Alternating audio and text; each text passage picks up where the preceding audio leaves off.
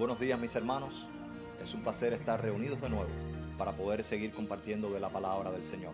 Como recuerdan, en el mensaje anterior respondíamos a qué es la iglesia, dando introducción a una serie de sermones que nos llevarán a recordar o aprender elementos fundamentales con respecto a la iglesia de la cual nosotros, gracias a Dios, formamos parte.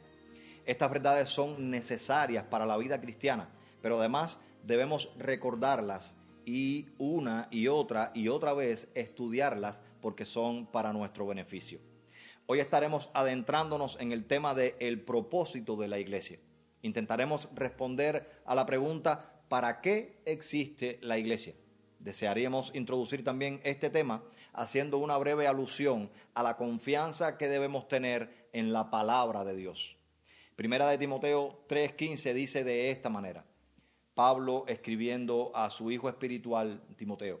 Pero, si me retraso, para que sepas cómo hay que comportarse en la casa de Dios, que es la iglesia del Dios vivo, repito, que es la iglesia del Dios vivo, columna y baluarte de la verdad. Necesariamente debemos entender que la iglesia no es la fuente de la verdad, pero sí la receptora y la cuidadora de esta verdad hoy o sea, de la escritura. Se describe como sostén o apoyo, o sea, columna, y también como fundamento, baluarte. Por ello estamos llamados a conocer su palabra y así enseñar también a otros.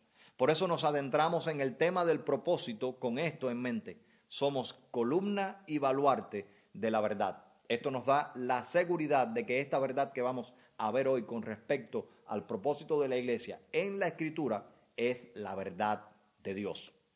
El primer punto en esta mañana que quiero compartir con ustedes es el propósito enunciado. Recordamos que el mensaje anterior citamos el texto de Pedro 2, primera de Pedro 2, versos 9 y 10. ¿Recuerdan? La iglesia como linaje escogido, real sacerdocio, nación santa. Este mismo texto nos dará una porción extremadamente importante en cuanto a su propósito. El texto dice, pero vosotros sois linaje escogido, real sacerdocio, nación santa, pueblo adquirido para posesión de Dios o por posesión de Dios. Y ahora viene el renglón que nos interesa. Dice, a fin de que anunciéis las virtudes de aquel que os llamó de las tinieblas a su luz admirable. Cierra el verso 9 enunciando el propósito de estos escogidos. Luego de la descripción menciona a fin de qué. Mire, esta conjunción es una conjunción de propósito. A fin de qué significa ustedes son para. Indica que no fuimos escogidos solo para ser salvos. Si creemos que fuimos salvos solo para garantizar nuestra eternidad, estamos equivocados, mis hermanos debemos entender que el Evangelio por el cual fuimos redimidos tiene un sentido holístico. No fuimos salvos solo para librarnos del pecado y de la muerte. Alguien dijo, no fuimos salvos por obras, sino salvos para obrar. Repito esta frase de nuevo. No fuimos salvos por obras, pero sí salvos para obrar. Este propósito, según el texto, es anunciar, divulgar o proclamar los hechos grandiosos, las virtudes o excelencias de nuestro Señor Jesucristo. Entendemos que esta proclamación, primariamente verbal, o sea, hablando, es también la sencilla predicación del Evangelio, pero no es solo prescrita a la cruz y a la resurrección es una obra continua del Espíritu en replicar no solo la salvación por el sacrificio y resurrección de nuestro Señor Jesucristo en cada creyente, sino también el estilo de vida del Salvador. O sea, nosotros no solo recibimos la salvación espiritual, sino también el estilo de vida de Jesús. Jesús está siendo formado por el Espíritu Santo cada día más en nosotros. El Nuevo Testamento guarda también otro texto que puede sernos imprescindible en entender esta verdad, el cómo realizar nuestro propósito. Es para mí el texto más claro y directo en todo el Nuevo Testamento. Este sintetiza el propósito de la iglesia, sobre todo porque es una orden directa de nuestro Señor Jesucristo. Así que yo creo que ya deben estar imaginando cuál es el texto al que me refiero. Es conocido como la Gran Comisión. Mateo 28, del verso 18 al verso 20. Miren, debo decir penosamente, para mi dolor, que por mucho tiempo este texto ha sido la gran comisión, pero la iglesia lo ha convertido en la gran omisión. ¿Por qué? Simplemente porque se ha predicado y enseñado de todas las maneras posibles, pero se ha practicado muy poco o de una manera incorrecta. Deseo que veamos este texto bajo el lente de Pedro. Recuerden que Pedro defendió que nosotros, la iglesia, éramos sacerdocio real, defendiendo el sacerdocio de todos los creyentes. Es así como yo quiero ver hoy la gran comisión. Es una orden para todos los creyentes. No es solo para los pastores, no es solo para los diáconos en la iglesia, no es solo para el liderazgo, es para todos los creyentes. En Juan 17 Jesús también oró por nosotros. La Biblia es escrita también para nosotros. Por tanto, esta orden es también nuestra y dibuja el propósito que tenemos como iglesia de Jesucristo. Después de legarnos su autoridad, Jesús nos da una orden. Pero mire, cuando Jesús dice, toda autoridad me es dada en el cielo y en la tierra, por tanto, y la orden, dice el texto, es id, pero no necesariamente esta es la orden aquí. Este verbo no es imperativo. El verbo traducido id es en el griego un tiempo aoristo pasivo que más bien se pudiera traducir como yendo o mientras van. Por tanto, el asunto vital para Jesús aquí no es ir. El asunto vital para Jesús aquí, lo relevante es la verdadera orden, hacer discípulos de todas las naciones, bautizándolos y enseñándolos. Esta es la orden correcta. Cada creyente debe tener esta prioridad de proclamación del Evangelio haciendo discípulos. Note que no estoy diciendo que todos debemos ser pastores, pero sí estoy diciendo que todos debemos ser misioneros y discipuladores.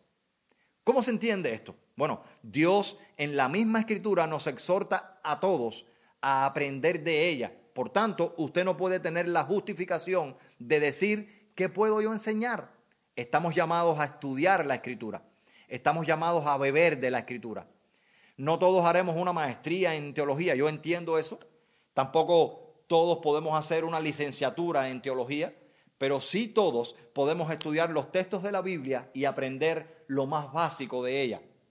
Además, todos podemos leer libros también que nos ayuden a aplicar las escrituras. Y eso lo podemos enseñar a otros, los cuales serían nuestros discípulos.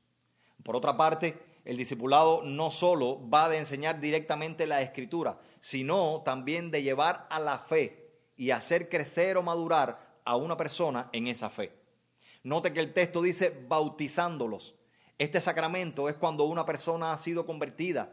Es el símbolo o testimonio público de la fe interior.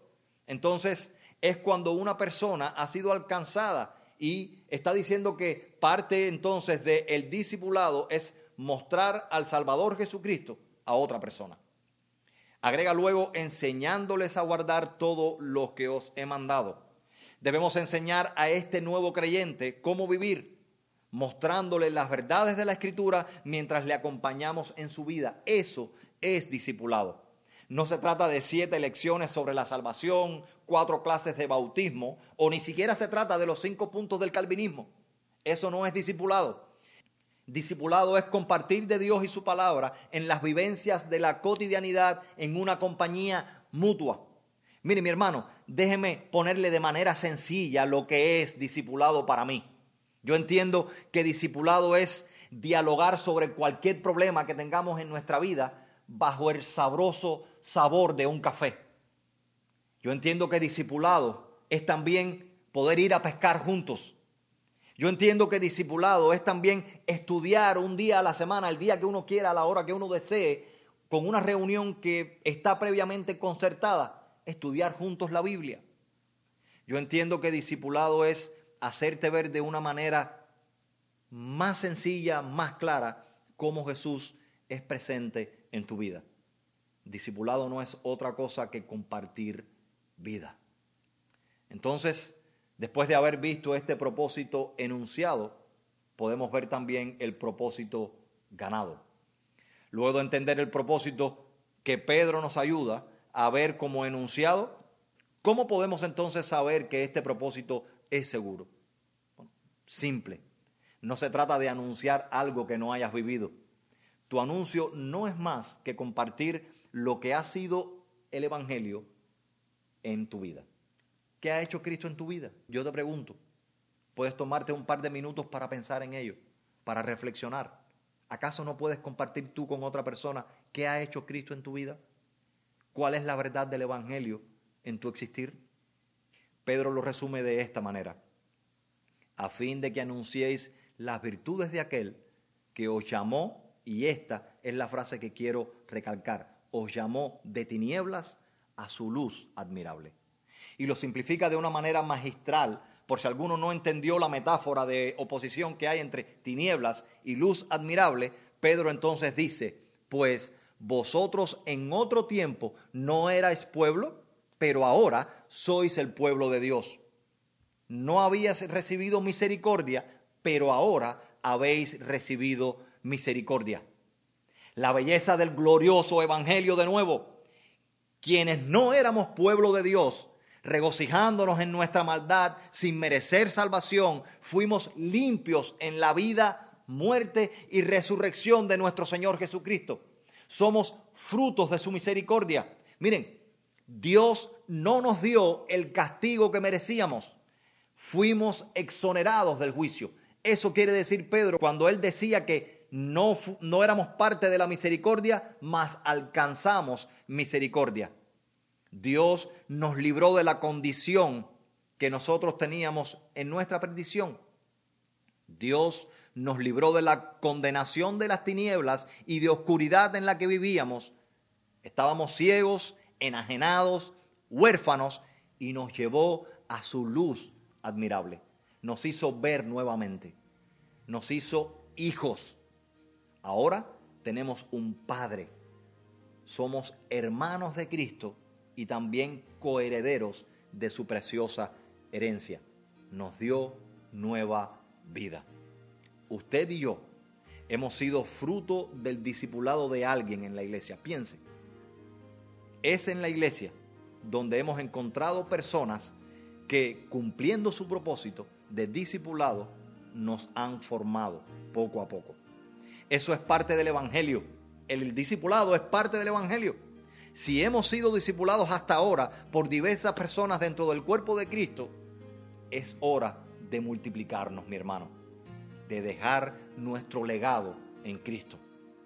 Mire, usted ha sido discípulo de alguien, es hora que haga a alguien su discípulo. Este es el propósito de la iglesia, proclamar a Cristo, hacer discípulos. Entonces, no queda otro que este compromiso. Hagamos discípulos. He estado y estaré orando por esta verdad en tu vida y en la mía.